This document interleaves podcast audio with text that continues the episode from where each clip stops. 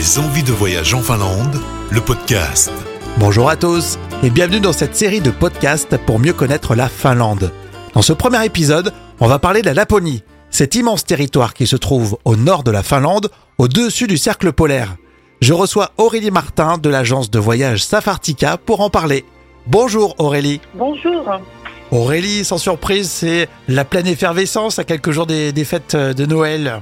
Tout à fait. Alors là, bien sûr, on est dans notre pleine saison d'hiver, sachant que la période de Noël, bien sûr, c'est la plus grosse période pour nous dans l'industrie du tourisme en Laponie, du fait du Père Noël. Et ce sont des séjours qui sont réservés longtemps à l'avance, hein, j'imagine, pour cette période-là. Alors, euh, disons que oui, avant le Covid, les gens réservaient un an à l'avance. Et puis bon, depuis le Covid, forcément, l'industrie du tourisme a été quand même pas mal affectée et le comportement des gens aussi a changé puisque la situation a été très instable partout dans le monde. Donc il y a eu pas mal de demandes de dernière minute. Mais j'avoue que oui, en cet été déjà, on avait une vision très claire de notre hiver, qui est la saison qui allait s'a- s'apprêter à venir pour la période de Noël. Et déjà, des gens nous contactent pour décembre 2023. Ah oui, c'est impressionnant.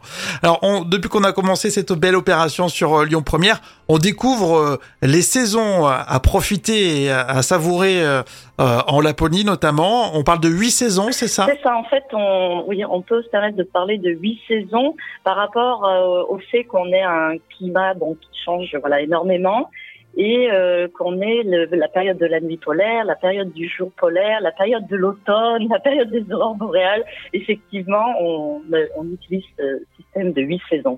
Et pour ceux justement qui, euh, qui s'intéresseraient à, à l'aurore boréale, c'est euh, entre novembre euh, et mars, c'est très particulier, c'est magnifique. Oui, et je dirais même qu'en fait, les aurores boréales sont visibles à partir de fin août, et c'est ça que les gens ne savent pas ou ne savent pas suffisamment. Ah.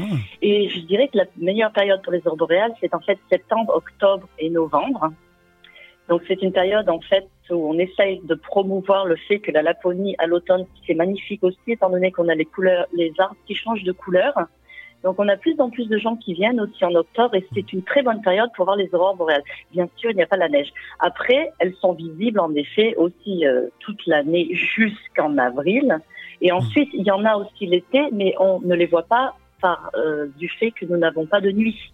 À partir de fin avril, on commence le jour polaire et petit à petit, on a de moins en moins de nuit. Donc les aurores boréales se déroulent quand même, mais on ne peut pas les voir. Alors souvent, euh, l'été, quand on vous rejoint, c'est pour profiter des, des randonnées euh, et aussi des séjours qui s'organisent en, en camping. C'est euh, c'est plein d'idées pour le mois de juillet et pour le mois d'août hein, pour euh, vous retrouver en Laponie. Tout à fait. euh, pas mal de gens maintenant souhaitent venir aussi à cette période déjà parce que le climat est agréable.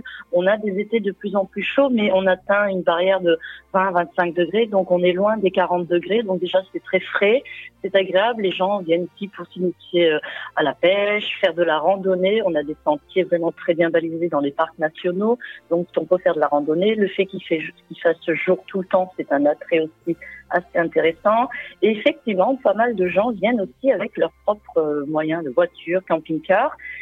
C'est très agréable de rouler sur les routes de Scandinavie l'été. Donc voilà, ils font un tour de Scandinavie. Entre autres, ils passent par le cercle polaire. Ça fait envie de s'organiser en 2023 pour euh, bah, profiter d'un séjour euh, sur les périodes que vous nous avez euh, données, qui sont toutes aussi différentes les unes que les autres. Aurélie, euh, vous avez déposé votre lettre au Père Noël, c'est simple pour vous alors du coup. c'est mon voisin. Il est à côté. Bon, il va bien la forme, le Père Oui, il va Noël bien. Et puis là, les journées sont très chargées, donc il se prépare pour le 24 décembre. Aucun problème. Bon, en tout cas, c'était un plaisir de vous avoir. Et puis, euh, évidemment, on va sur euh, le site visitrovanyemi.fi pour avoir plus d'infos. Merci Tout à fait, Aurélie. N'hésitez pas. Et puis, euh, au plaisir de vous voir parmi nous en Laponie. Merci Aurélie, au revoir. Merci à vous. Au revoir. C'est la fin de ce podcast. À très bientôt pour découvrir une nouvelle facette de la Finlande.